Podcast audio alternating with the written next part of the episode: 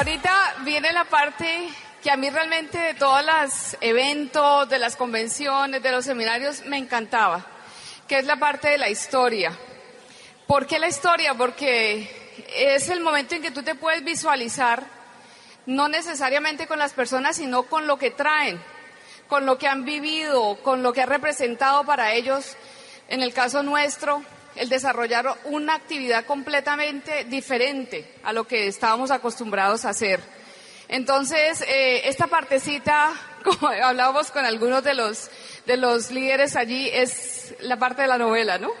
Pero más que eso es decirles a ustedes que sí, dos personas que vienen del mundo del arte, que vienen del mundo de la, de la academia, pudieron llegar a diamante, ustedes también lo pueden hacer. Cada uno de los que está allá arriba puede hacerlo y puede eh, eh, lograr el resultado si hace lo que tiene que hacer y pone el trabajo, como decía Juan David. Entonces, vamos a contar un poquito de dónde venimos. Pues eh, nosotros empezamos este, este, este negocio con la visión clara, cuando ya lo logramos entender, en el caso mío, que ya pude entender cuál iba a ser la meta y era llegar a diamante. No sabíamos en ese momento cuándo iba a ser exactamente porque estábamos iniciando. Pero dijimos, esto lo vamos a hacer cuando lleguemos a diamante, ese va a ser la, primera meta en, alcanzar.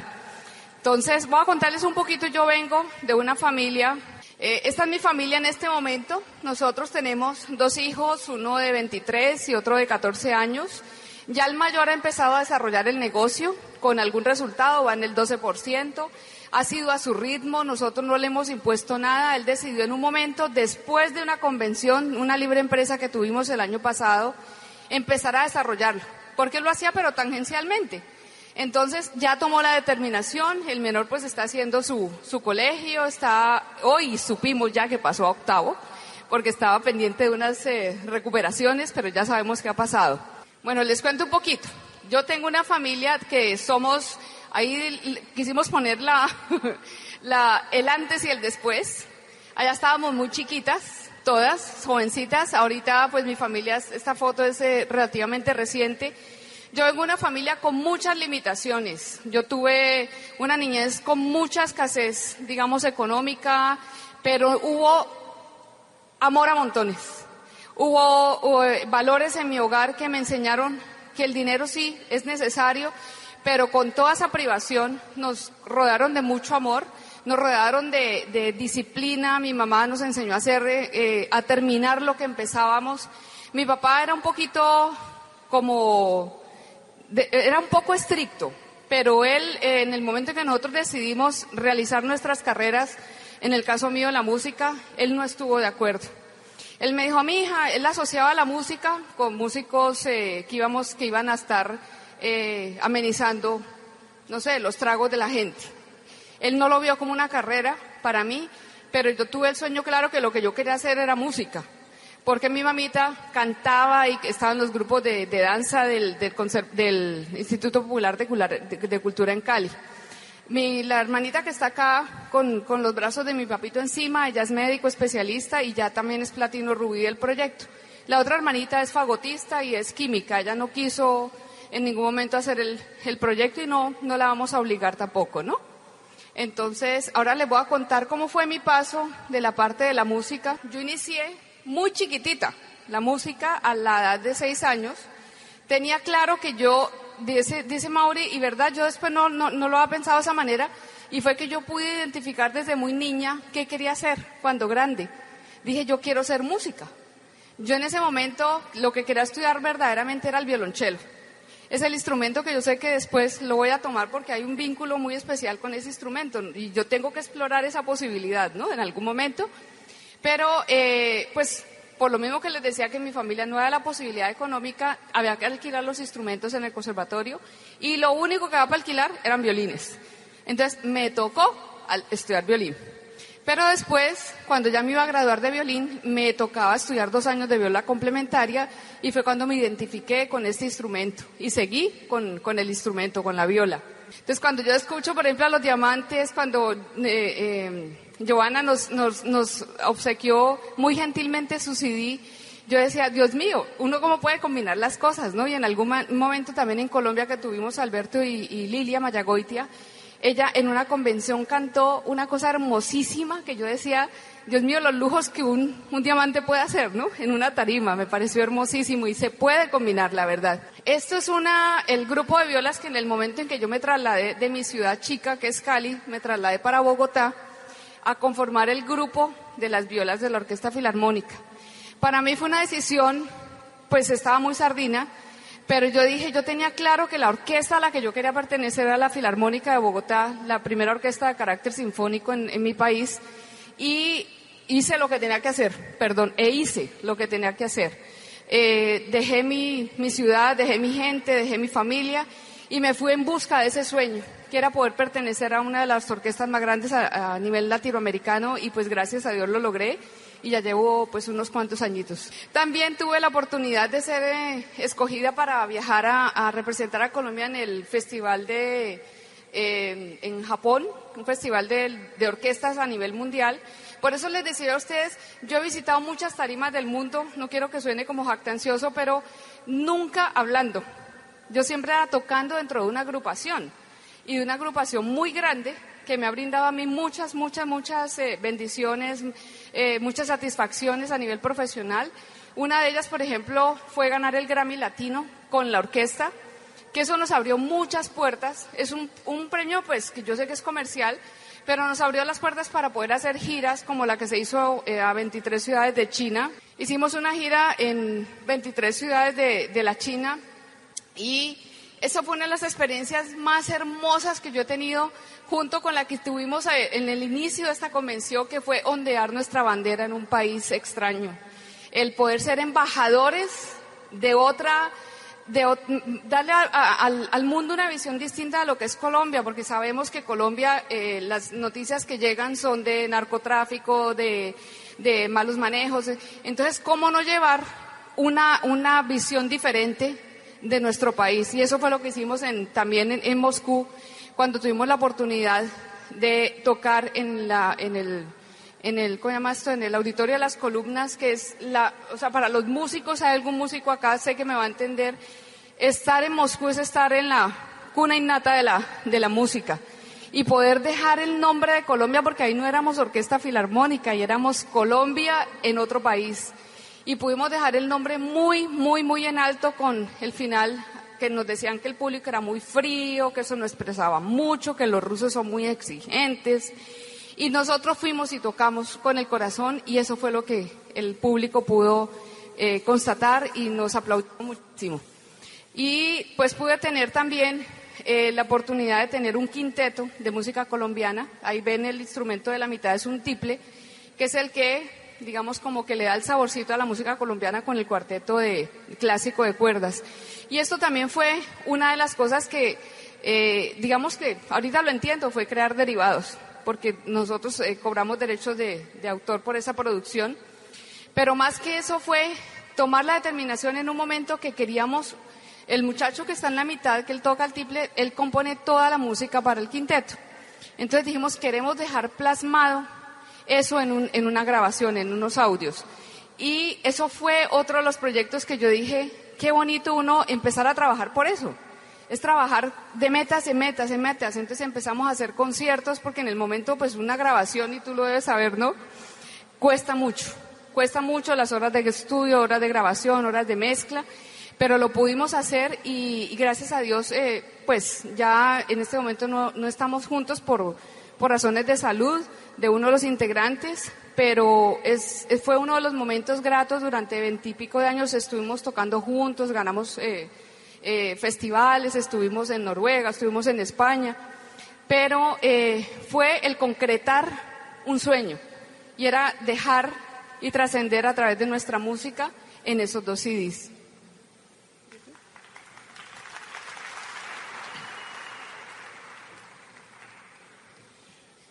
Bueno, algo que realmente eh, yo admiro mucho de Pancha es que pues ella se atrevió a desarrollar un talento.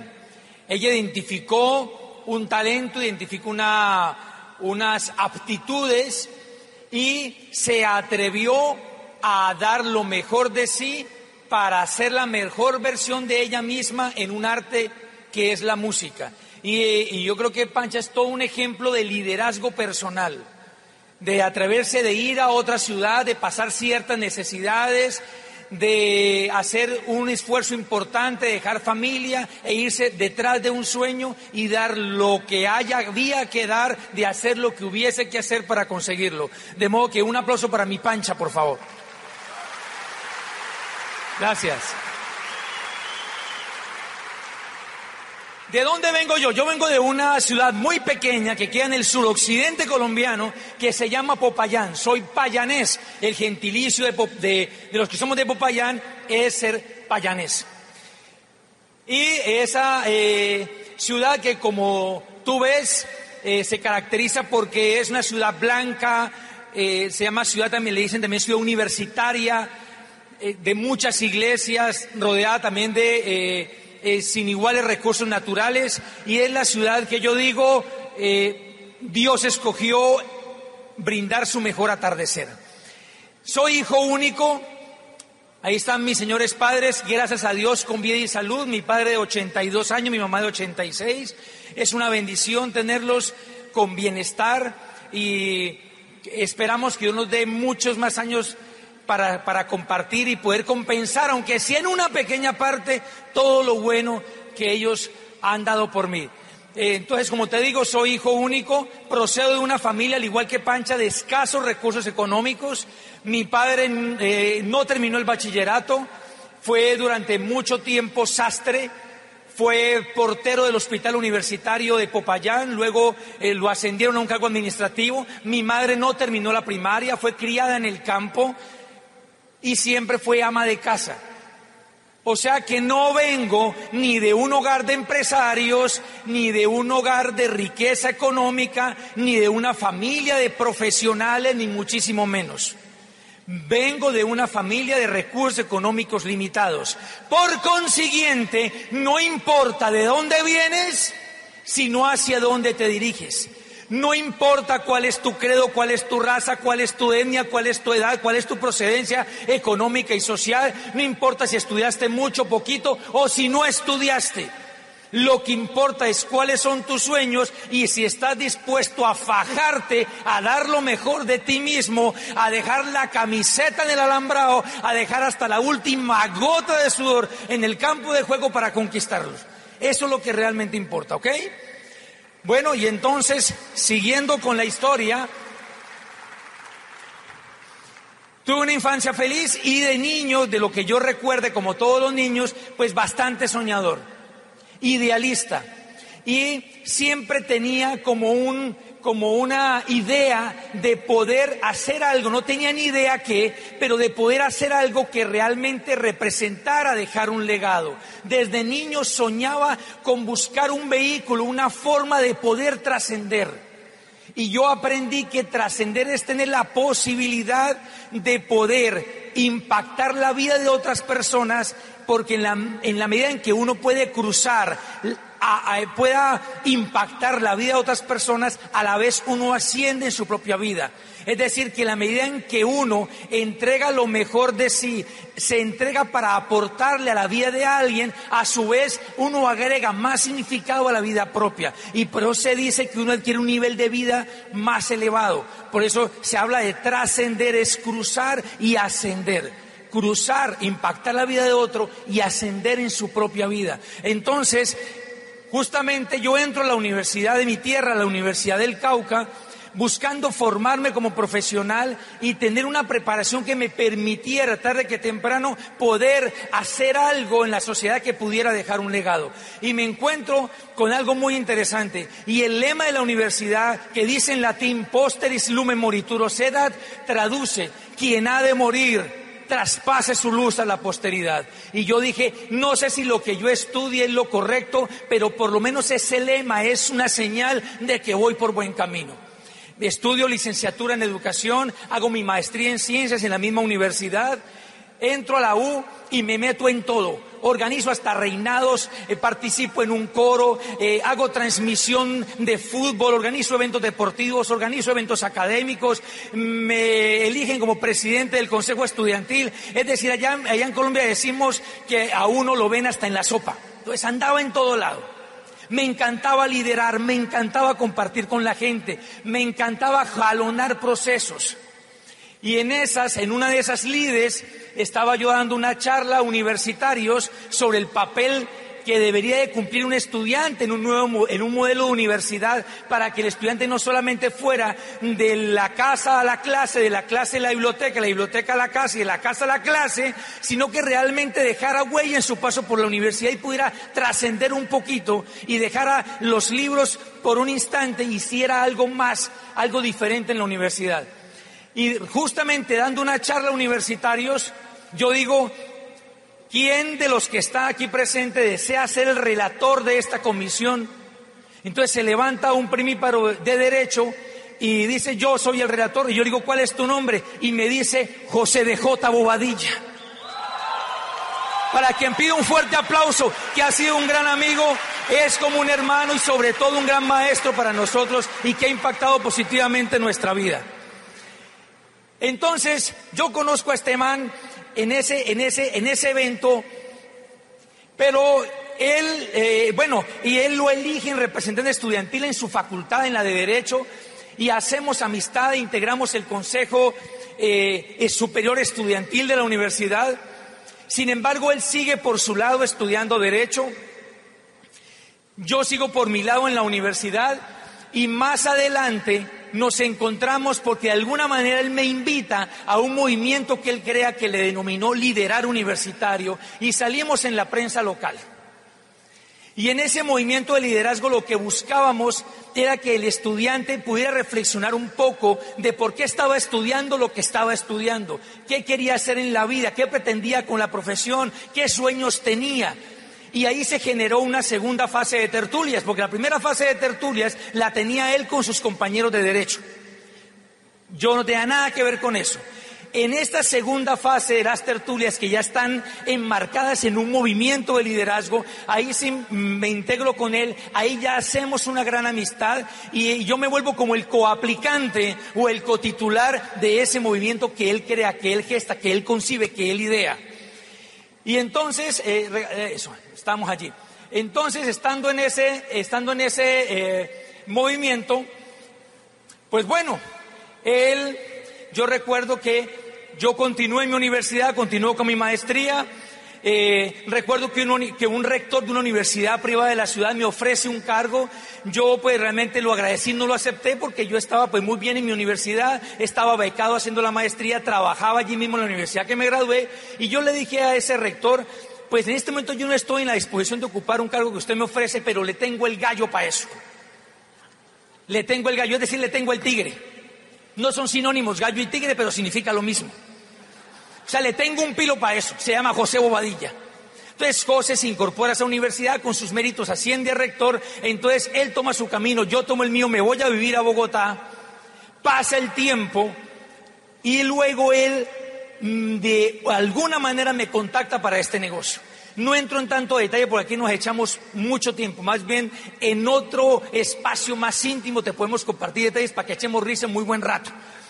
Pero, pero, ¿qué te digo? Pero bueno, el hecho es que él me, me, me, dice que me quiere contar del proyecto, ya tenía yo alguna idea de lo que él me iba a contar, porque José y yo, años atrás, él por su lado y yo por el mío, ah, nos habíamos registrado en el negocio de Amway, solo que no lo habíamos hecho en serio. Lo habíamos hecho, como decimos vulgarmente en Colombia, lo hemos hecho de joda, perdón, de hobby. No en serio. En esta oportunidad él ya lo había visto y lo estaba haciendo de manera profesional. Entonces, de alguna otra manera, pactamos una cita en mi casa en Bogotá, él viaja a Bogotá, en el fondo te digo con toda franqueza, yo le tenía mucha, en, en Colombia decimos vulgarmente, le tenía mucha mamera, mucha jartera, mucha pereza, porque ya tenía idea de qué se trataba y yo no me quería incomodar. Yo ya tenía planeada mi vida, tenía eh, organizado todo lo que pensaba hacer y no quería salirme de esa, entre comillas, comodidad. Pero José finalmente va a la casa, y me cuenta inicialmente el proyecto. Luego Pancha se, se pega al parche, o sea, se une al mismo. Y entonces hubo dos cosas que a mí me hicieron clic. La primera, José me dice, en este negocio, en menos de nueve meses, en menos de un año, uno se puede ganar aproximadamente unos 1.500 dólares mensuales. Y realmente yo lo sentí en el bolsillo, porque si bien es cierto, tanto Pancha como yo teníamos buenos ingresos, buenos trabajos, bien remunerados. Yo estaba en la planta de personal de la Secretaría de Educación. El problema de estar en la planta es que uno se queda plantado y no evoluciona. Y uno se vuelve adicto a un salario fijo, que es tan fijo que nunca sube. Entonces, pero sin embargo, por más sueldo fijo que tengas, por más buen sueldo que tengas, generalmente el mes era más largo que el cheque. Generalmente me faltaban días o mejor, me sobraban días y me faltaba dinero.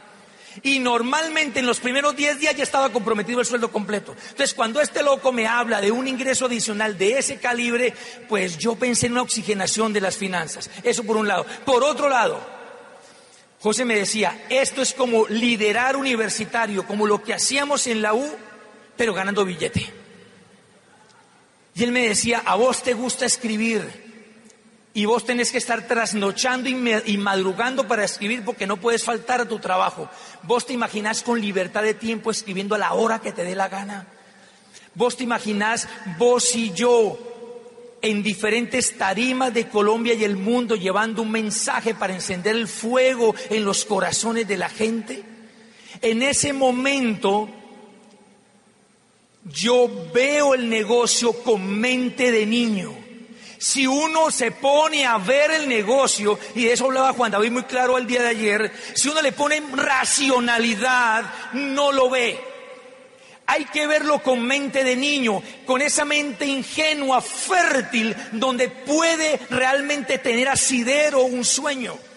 Entonces yo sentí que el niño que está en mi interior emerge, se proyecta al futuro, ve un escenario de futuro vuelve y le dice al Mauricio adulto, toc, toc, diga que sí, mi hermano, que eso es verdad.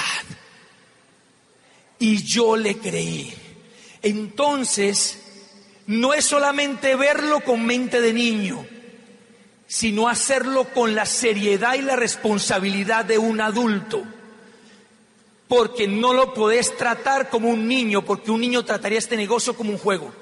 Y este negocio no es un juego porque aquí realmente se está fraguando el futuro tuyo, el de tu familia y de miles de familias que puedes impactar y que quizás un día ni siquiera conocerás. Entonces cuando le pongo visión a ese sueño que José me estaba vendiendo, yo dije, entonces eso hay que hacerlo. Y por un instante yo pensé, yo sé que este man es muy pilo, o sea, cuando muy pilo significa muy emprendedor. ¿Me copian? Sí, porque los noto como un poco callados, pero sí me están copiando. Ok, ay, menos mal. Entonces yo digo, bueno, yo digo, en ese momento, pero fueron instantes. Yo dije, bueno, si este man, si yo no lo hago, yo sé que este man lo va a hacer. O sea, este man es muy pilo, yo sé sus capacidades y este man es tan atrevido que hace este negocio conmigo sin mí. Y yo dije entre mí, más me vale que sea conmigo. Porque yo dije, ¿qué tal si yo no lo hago? Todo esto fue fracciones de segundo, amigos. Yo, ¿qué tal si yo no lo hago? Este man de pronto lo hace en serio y en dos años o en tres años ya me veo a José llamándome, diciéndome, hola Mauricio, ¿qué estás haciendo? Y yo le digo, primero, pues trabajando, ¿qué más puedo estar haciendo? Y yo le preguntaría, ¿y vos dónde estás? Y él me diría, estoy en el aeropuerto El Dorado de Bogotá, estoy haciendo escala porque voy para los Estados Unidos a dictar una conferencia de una convención de negocios de aquel negocio que nunca quisiste entrar. Yo dije, más me vale que esté en el negocio. Y en estos días él me dice, Mauricio, estoy de escala porque voy a viajar a dar una conferencia. Pues me alegra porque Panche y yo nos vamos para Long Beach, Estados Unidos.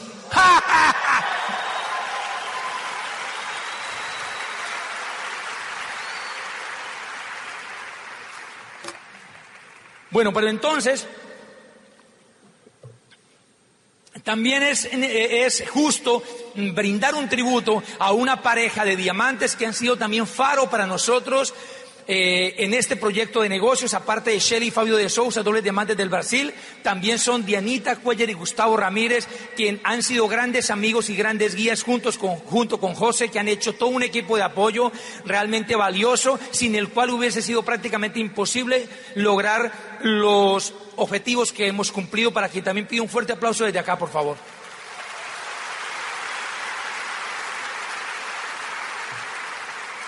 Muy bien, entonces yo recuerdo que esa noche José mm, me cuenta el negocio y yo quedo supremamente emocionado, casi que ni duermo. Bastante emocionado, pero José vuelve a Popayán, donde él estaba viviendo, ahora vive en Cali. Y entonces, no sé si ustedes, pero uno normalmente cuando le cuentan empieza a hacer un estudio de mercado. Entonces yo empiezo a hacer un estudio de mercado y le cuento a un primo muy querido, pero vaciado entonces le digo, mira, primo, que eh, eh, José Obadillo, un amigo de Popayán, me ha contado el negocio de Amway. Y él me dice, ah, sí, yo sé de eso. Si mi hermano vende esos productos. Yo, ¿cómo así que vende esos productos? Sí, lo malo de ese negocio es que hay que estar haciendo demostraciones de productos en las casas. Yo digo, ¿cómo así? Bobadilla a mí no me dijo eso. El man me dijo que esto era un negocio de liderazgo. Ah, no, no, no, entonces eso no es para mí. Y mira el poder del programa educativo. El licenciado y magíster Mauricio Castillo en la sala de una casa, haciendo demostración de productos del LOC, poniéndole betún en el cachete de Da Vinci. El poder del sistema. O sea que si tú estás retrechero como estaba yo para la parte comercial, no problem vas por buen camino. Así también empezamos nosotros. Muy bien, este primer seminario para nosotros fue muy importante. El primer seminario al cual yo asistí lo dictó un mexicano, actor de teatro Esmeralda Víctor Vera. Y realmente para nosotros fue impactante. Un aplauso, ¿por qué no? Por supuesto que sí, claro.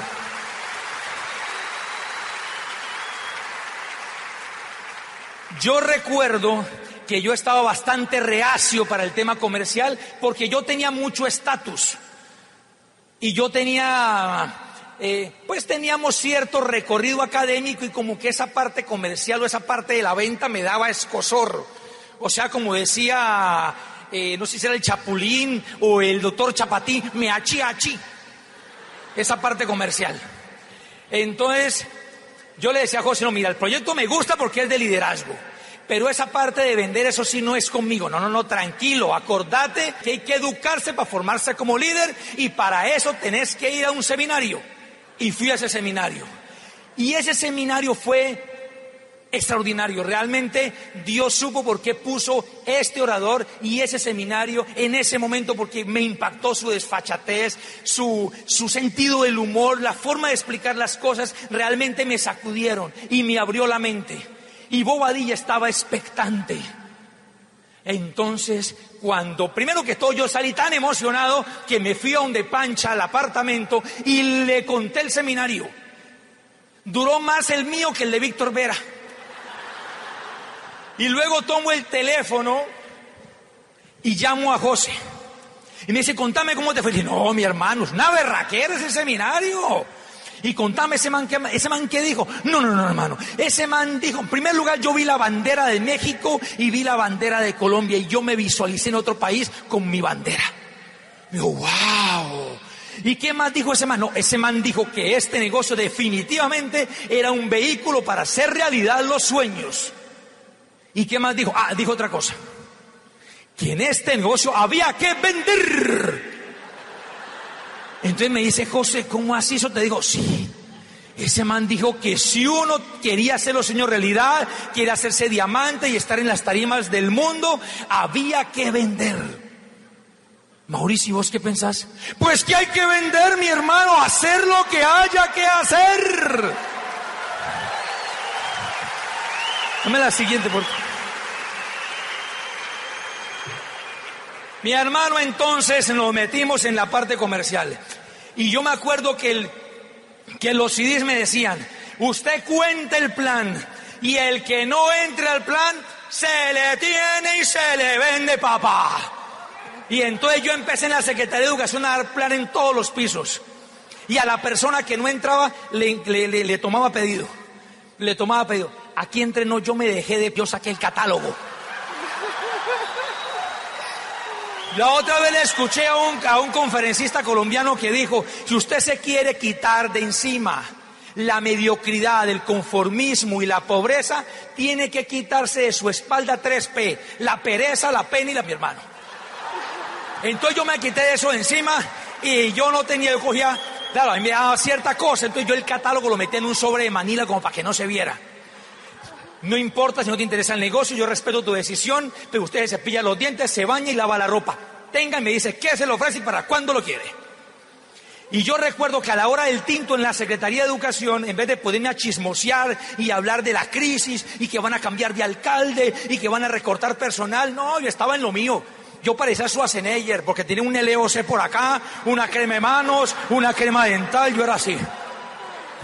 Distribuyendo productos no me importaba, porque comprendí, porque entendí que cada vez que movía un producto, independientemente del tamaño del mismo y del volumen que tenía, que cada vez que daba el plan, independientemente si era un plan fallido, frustrado, plantado, rajado, sabía que cada vez que hacía eso era un paso hacia la libertad, era un paso hacia el camino de diamante porque ya empezamos a tener visión. El problema es cuando uno comercializa y no tiene ni idea para dónde va. Pero cuando uno tiene claro el norte, no importa lo que haya que hacer ni los obstáculos que haya que solventar. Gracias. Yo me acuerdo que en una de esas visité a una compañía de la secretaría y me dice, en esa época teníamos otro, un catálogo anexo de alguna ropa y sudaderas y bisutería. Y me decía, mira, una compañera y se interesó por algo. Yo dije, a ver, ¿qué, qué, qué te interesa a ti? Mira, es que me gustaron estos brasieres y estos panties. Yo, ¿qué, ¿qué es eso? Yo dije, no, yo voy a llamar a Pancha porque esto yo no tengo ni idea. Entonces yo le digo a Pancha, Pancha, esto sí es la tapa, pues magíster, catedrático, escritor, funcionario de la Secretaría de Educación del Distrito Capital. Yo pensé que en la vida iba a hacer de todo menos vender calzones. Pero no importaba, mi hermano. O me daba pena o me embolsillaba 30 dólares. No, los 30 dólares superaban la pena, ¿verdad? Ok, entonces también arrancamos con los planes. Eso de que uno no tiene tiempo, eso es supremamente relativo, mi hermano. Si usted le pone visión, saca tiempo.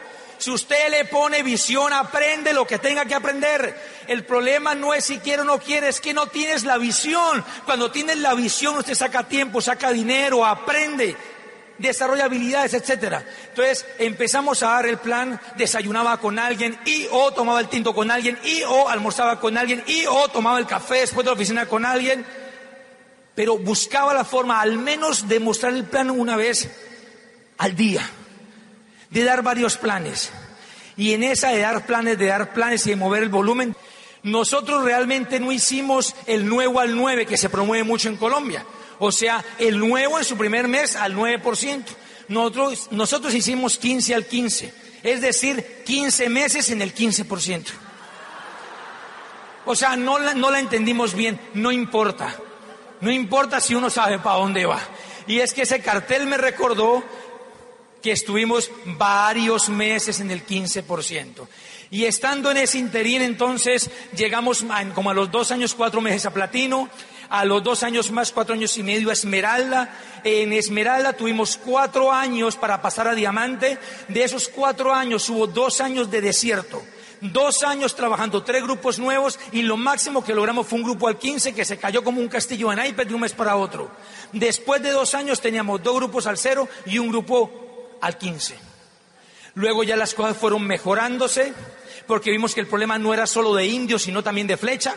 Entonces tuvimos que hacer algunos ajustes en el cómo hacer las cosas, en la técnica. Y eh, en medio de tantos ires y veniles, recuerdo que estábamos con José Boadilla, víspera de un seminario que él iba a dictar, porque abríamos seminario propio como organización. y de ese almuerzo salimos resueltos y yo recuerdo que yo todavía, febrero del 2013, seguía con dudas. Y Pancha me mira y me dice, no se hable más, se hace o se hace, no hay por qué dudarlo y no hay que echar para atrás absolutamente para nada. Esa seguridad de Pancha me transmitió a mí más fe y definitivamente dijimos, hacer lo que haya que hacer. Un aplauso para mi Pancha, por favor. Dame el siguiente, por favor. Bueno, antes de continuar, eh, que no lo hice al comienzo, nosotros queremos realmente darle gracias a las personas que han hecho posible que nosotros estemos acá en cabeza de, sus diamantes, Giovanni y Paco Bazán a todo su liderato. Por favor, un aplauso muy grande. Como decía ahorita Juan David, esta primera vez la vamos a llevar en el corazón. Para los las dos parejas ha sido la primera vez y la primera vez como diamantes en fuera del país. Entonces creo que esa, esa, ese escosor y esas maripositas en el estómago que hemos sentido acá, eso no se va a olvidar. Ahorita les vamos a contar qué hemos logrado con el negocio han sido, o sea, hay muchas cosas que no vienen en la cajita, como decimos nosotros, que son los intangibles, que es el ver la sonrisa en una familia que cambia su situación financiera, es ver la sonrisa de los niños de esas familias que empiezan a tener una vida distinta, es el ver la sonrisa en las en, en, tu familia, en tus padres que de pronto por las, digamos, las limitantes económicas que se han tenido, no teníamos la oportunidad de brindarles ciertas cosas que ahorita lo estamos logrando. Entonces, esa, esa parte ha sido tal vez eh, la mejor recompensa. Encontrar palabras como la de la, señora que aparecía en el video, nuestra primera platino que tuvo, tenía el perrito con ella ahí. Ella es una persona pensionada de la Secretaría de Educación que en algún momento cuando ya logramos la calificación y fue uno de nuestros platinos, decía Pancha, ustedes no se imaginan lo que para mí ha sido este negocio que ustedes trajeron a mi vida, porque yo pensé que yo era producto terminado que yo me, me pensionaba a la secretaría, ya es una persona de más de 60 años, y que yo ya no tenía nada más que hacer en la vida. Y dice, y eso fue muy gratificante para nosotros y ustedes me han devuelto a mí la posibilidad de volver a soñar. Eso no tiene precio, eso no viene en la cajita. De verdad que eso son las, las bendiciones que uno puede eh, recibir. Otra de las cosas lindas ha sido el reconocimiento. Este fue yo creo que ese, después de tener, eh, como dicen, de parir los hijos, yo creo que la emoción que se siente en ese momento de reconocimiento del diamante, eso no tiene precio. Yo soñé mucho tiempo en ver a mis hijos como mis pingüinitos ahí parados con su smoking, eh, diciendo sus palabras, lo que les naciera del corazón. Y cuando los tuve allí por fin, mira, eso es una cosa indescriptible que cada uno de verdad que lo debe vivir y tiene la posibilidad de hacerlo. Entonces, eh, quisimos poner esa foto por eso, porque fue un momento realmente significativo en la vida nuestra. Otra de las cosas que hemos recibido es la, la, flexibilidad financiera. Flexibilidad financiera, eh, hemos podido tener la posibilidad nosotros hemos sido muy organizados, la verdad. Desde siempre, eh, desde muy chiquita, mi mamá me enseñó a ahorrar me enseñó que, que, lo que yo empezara a ganar, que lo invirtiera en propiedad raíz. Y fue una cosa que siempre me quedó y yo empecé con mi el primer sueldito que tuve en la Sinfónica del Valle cuando estaba en la Sinfónica de, mi otra ciudad fue empezar a invertir en propiedad raíz con lo primero que yo adquirí.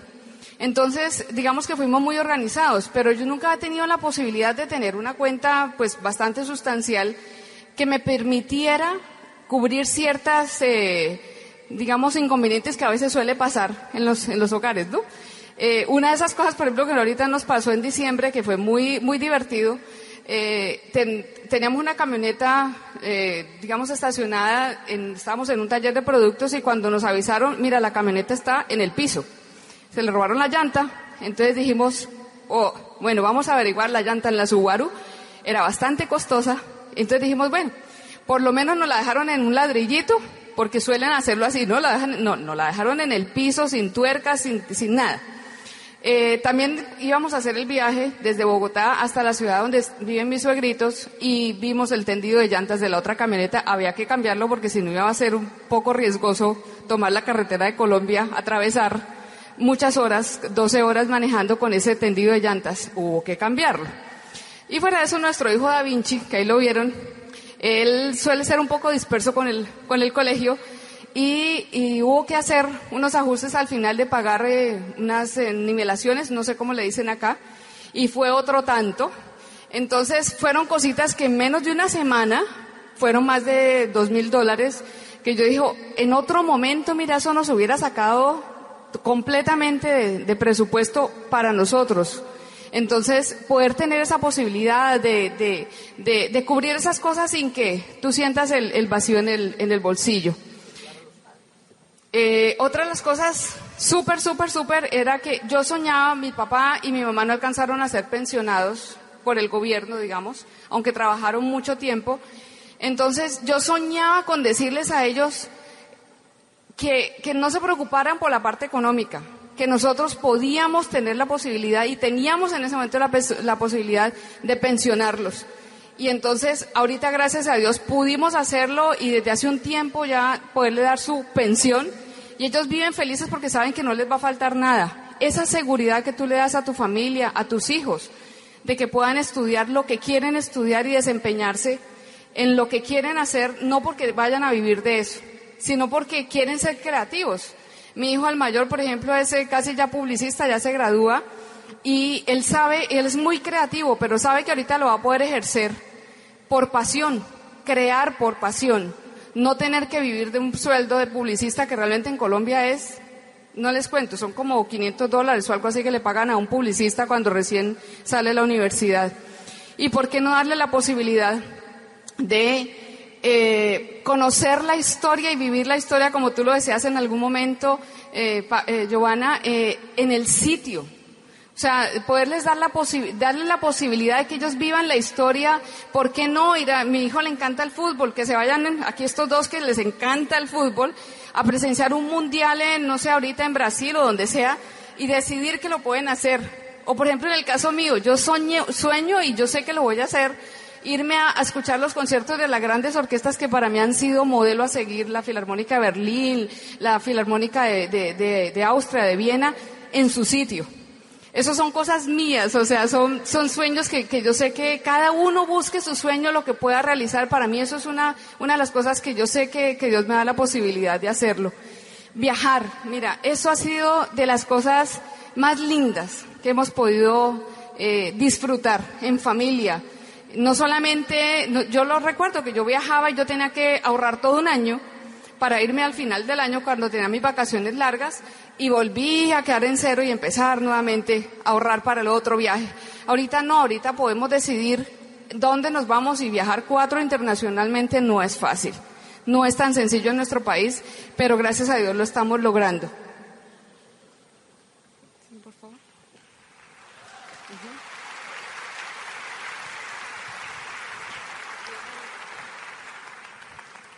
Otra de las cosas que hemos podido lograr es la independencia económica y en mi caso particular, porque Pancha sigue con la música, con la orquesta, pero yo afortunadamente desde hace, van a ser eh, siete años que no tengo ningún jefe, no tengo ningún empleador, eh, no tenemos deudas, entonces rico no tiene ni deudas, ni horarios, ni jefes, por lo menos en mi caso eso es atractivo. Yo recuerdo que cuando estaba publicando, cuando estaba escribiendo mi segundo libro, yo le dije a Pancha, si yo encontrara algo que reemplazara al menos el ingreso que tengo con la Secretaría, yo me retiraría de la Secretaría y me dedicaría a escribir y a enseñar. Por esa época yo leía un libro de Wayne Dyer, el famoso autor de Tus Zonas Erróneas, que se titula La Fuerza de Creer. Y él en ese libro dice, si tú lo crees, lo ves. Él cambia el paradigma de ver para creer y es si tú lo crees, lo vas a crear y por consiguiente lo vas a poder ver realidad. Y en ese libro él decía, amigo lector, las páginas que usted está leyendo las estoy escribiendo un miércoles a las 11 de la mañana, estoy en mi casa en calzoncillos y no me he bañado. Y eso para mí fue todo un orgasmo mental porque yo dije, qué berraquera, qué grandioso tener la posibilidad de hacerlo. Y efectivamente estoy, pues no en calzoncillos, pero sí estoy en sudadera, en chanclas, en mi casa, un miércoles a las 10 de la mañana y estoy escribiendo mi tercer libro. Eso es algo que en mi caso personal me movía, que lo creía, que lo concebí en la mente, que puse la acción necesaria para que hoy fuera, gracias a Dios, una realidad y gracias a este bendito negocio esa flexibilidad de tiempo. Normalmente yo tenía una vacación al año que era en, en el verano, entre comillas, pues allá no hay estaciones como tal, le llamamos verano a junio y julio, que eran 15 días hábiles. En diciembre me daban una semana compensatoria si dos meses atrás había trabajado hora y media después de la jornada laboral tradicional.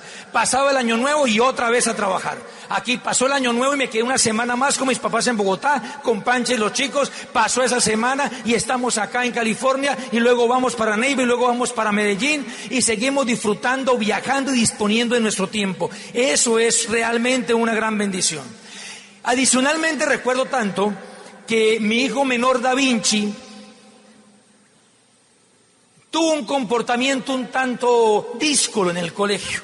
Entonces la coordinadora de convivencia pues nos llamó para una cita. Entonces pues Pancha estaba en la filarmónica y me dijo, no, pues tú que, tienes flexibilidad de tiempo, pues ve a la cita. Entonces yo fui a donde la coordinadora de convivencia, hablamos, llamamos a Da Vinci, le dijimos pues que se pusiera como más piro, mejorar la actitud, etcétera. Y eso era una cita como a las 9 de la mañana donde todo el mundo trabaja, además porque el colegio queda en un municipio de las afueras de Bogotá, se llama Chía, como si vos vivieras en Los Ángeles y tuvieras que venir a Long Beach al colegio. No se había terminado esa semana y otra cita de la coordinadora de convivencia. Entonces, como Mauricio es el que está desocupado, no mentira, pues el que está flexible con el negocio, entonces pues yo fui a la cita. A la siguiente semana, tercera llamada de la coordinadora de convivencia a las 10 de la mañana un jueves. Y yo le digo a Da Vinci, está bien que yo tengo flexibilidad de tiempo, pero no abuses, pues. Y me dice la coordinadora de convivencia, señor Castillo, lo felicito, porque cada vez que se le llama usted atiende el llamado y da la cara, porque acá en el colegio tenemos muchos papás que son papás fantasmas, porque sabemos que existen, pero nunca se dejan ver. Con la flexibilidad de tiempo tú puedes, por ejemplo, estar más al frente y más al tanto de tus hijos. Muy bien, esa es una de las grandes conquistas que hemos hecho con este negocio, que es la flexibilidad de tiempo. Gracias. Queremos terminar con lo siguiente, con una analogía de lo que es construir este negocio. Por allá, a finales del siglo XIX,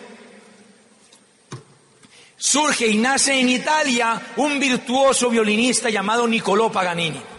Yo conocí a Niccolò Paganini pues justamente por Pancha. Pues tú sabes la asociación, ¿no?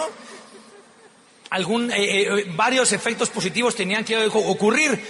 Y efectivamente, como te venía contando, nace en esa época Niccolò Paganini, era un violinista extraordinario. Era un violinista que le decían que tenía un pacto con el demonio porque tocaba de una manera brutal, de una manera endemoniada. Y, y, él estaba tocando, hacía movimientos que nunca antes un violinista había podido hacer y que nunca harán. Es de los que nacen una sola vez en la vida. Y cada vez que se presentaba dejaba al público completamente anonadado, completamente sorprendido por la calidad de interpretación y la forma en que eh, tocaba el violín. Cuentan que, uno, eh, que en uno de sus conciertos estaba tan dedicado y apasionado tocando que se revienta una de sus cuerdas. Y a pesar de que se reventó una de sus cuerdas, él se hace loco, él no le importa y sigue tocando con las otras tres y sigue tocando con más ahínco, con más pasión, con más dedicación.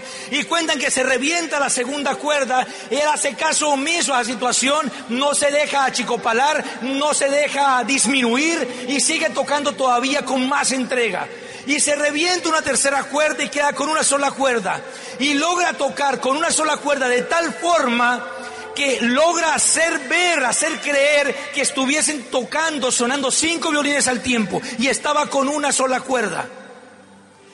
Panche y yo y sus diamantes sabemos que tenemos cuerda para rato. Y se nos han reventado también muchas cuerdas en el camino. Se nos han reventado muchas cuerdas cuando hemos tenido muchas frustraciones cuando hemos eh, visto que las cosas no se daban como esperábamos, cuando el resultado no lograba en el momento en que lo anhelábamos, cuando la meta no se daba, cuando más soñábamos con que efectivamente surgiera. Y a ti yo sé que se te han reventado muchas cuerdas, pero lo importante no es cuántas cuerdas se te revienten, sino que sigas tocando. No importa que se te revienten cuerdas porque te digan que no, que una persona te dijo que no, sigue tocando, que una persona se rajó, sigue tocando, que un producto no te compraron, sigue tocando, que una plata no te pagaron, sigue tocando. Lo importante no es cuántas cuerdas se te revienten, lo importante es que nunca dejes de tocar, porque mientras tú mantengas una cuerda, aunque sea sonando, tendrás la posibilidad de cristalizar tus sueños, porque la única cuerda que no se te puede reventar es la cuerda de la esperanza. Dios te dé siempre esperanza sueños, valor, coraje, pasión, disciplina, esfuerzo, paciencia, perseverancia y todo lo que necesites para ir por tus sueños. Dios bendiga la cuerda de la esperanza. Siempre toca el violín, siempre sigue tocando. No importa cuántas cuerdas te revienten, no importa cuántos obstáculos se presenten, no importa cuántas piedras te vienten en el camino. Sigue tocando, sigue tocando, sigue tocando. Dios bendiga tu melodía, tu música, tus sueños y tu vida.